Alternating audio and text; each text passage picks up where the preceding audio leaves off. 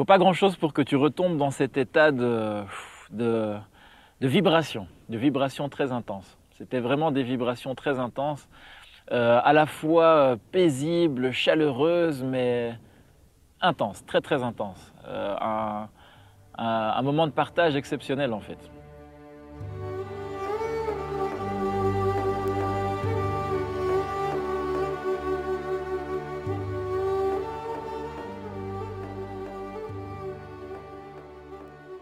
On s'attendait tous à voir des dunes, à être dans le dépouillement, et en fait, euh, on, a trouvé ici la vie en plein désert.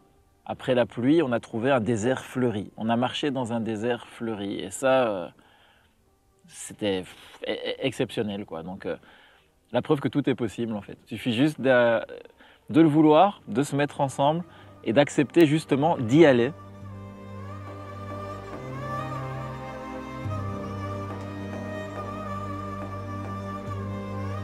Là, j'ai vraiment ressenti depuis les débuts euh, de la siyaha, euh, jusqu'à aujourd'hui encore, euh, euh, comme si j'étais vraiment en pèlerinage.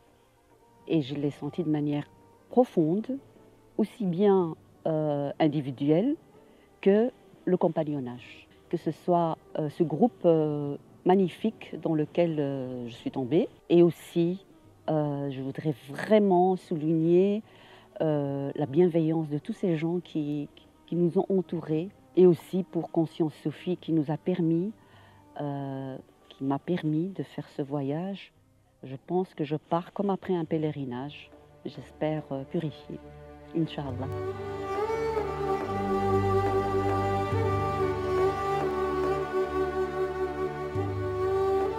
Ce que j'ai vécu, c'est quelque chose de. à la fois de.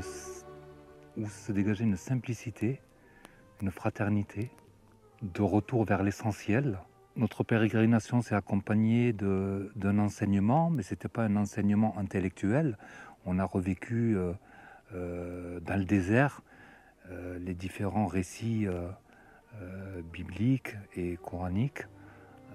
Sans que ce soit intellectuel, il y a eu un échange très riche entre tous les participants, une véritable retraite spirituelle. Et le fait de, de vivre ça euh, parmi euh, des gens que je ne connaissais pas et qui au final sont retrouvés très proches les uns les autres, aussi la, marche silencieuse qui a été très riche, euh, comme disait Rumi, quand la parole est moins belle que la musique du silence, il suffit de se taire et d'écouter la musique du silence.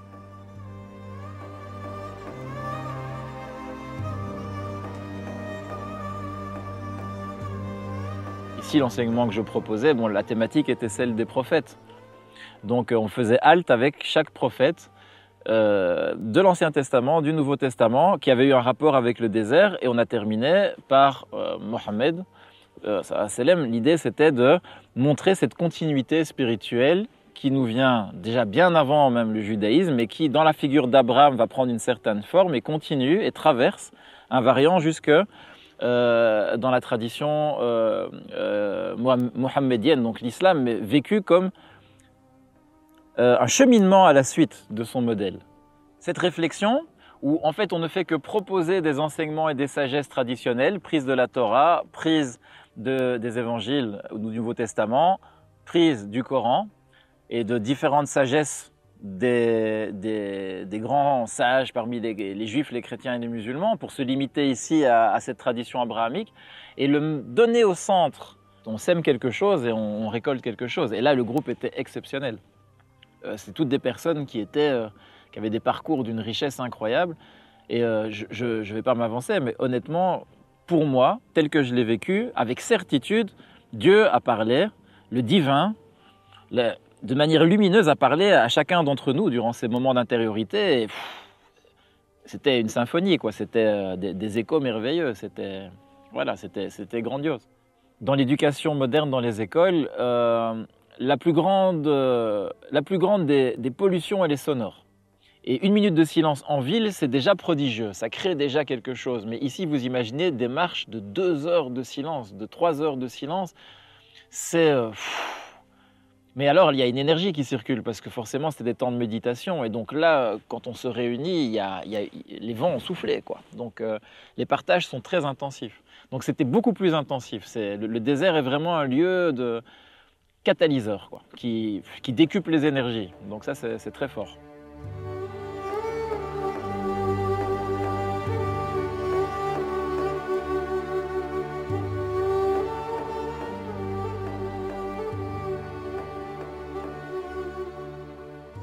Peux dire que euh, je suis venu euh, dans le désert qu'on a trouvé. On a retrouvé un désert fleuri. J'aurais jamais imaginé un désert euh, rempli de fleurs. Mais la plus belle rencontre, ce sera El Hussein, qui porte très bien son prénom de petit-fils du prophète, un personnage qui, qui m'a rappelé mon père. On est venu dans le désert et on a retrouvé donc en l'image de, euh, euh, Al-Hou, ce père le père qui nous rappelle euh, l'humain qui est que notre prophète sallam, reflète. Je me rappelle encore qu'il est venu servir le thé. Il a posé sa main sur mon épaule et c'était d'une douceur. On sentait l'énergie positive d'un père réconfortant. Je pense que nous tous, euh, quand nous venons ici, euh, nous venons nous rechercher, mais on peut se retrouver qu'au travers des autres.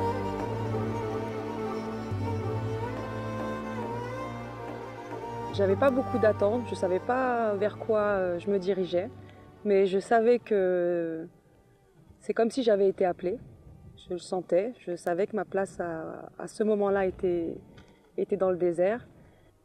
Et puis je dirais que euh, c'était avant tout une aventure humaine, euh, de pouvoir bivouaquer comme ça euh, dans un, ensemble de personnes, les chameliers qui étaient là, présents, à nous assister, toujours une petite attention, un regard, un sourire.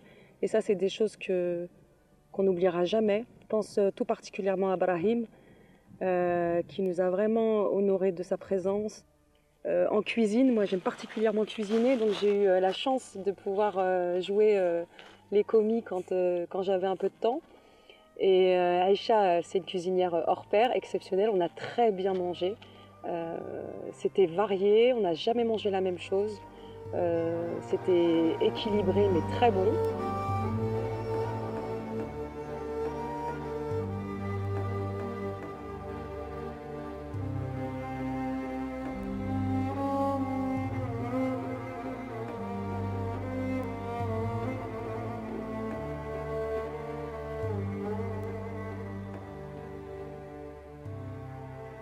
Ce que j'ai aimé le plus dans le désert, c'est la beauté du Maroc. Et c'était important pour moi d'y être, d'y retourner, euh, de retourner dans mon pays d'origine, euh, le pays de mes racines, et de constater à quel point il est beau.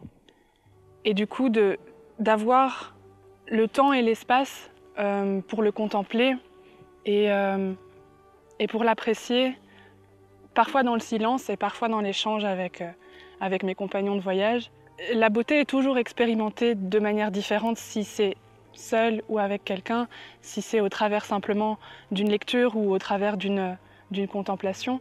Et euh, c'était une manière pour moi, à la fois dans le silence et dans l'échange, de, euh, rendre cette beauté du Maroc euh, vivante et, de me l'approprier un peu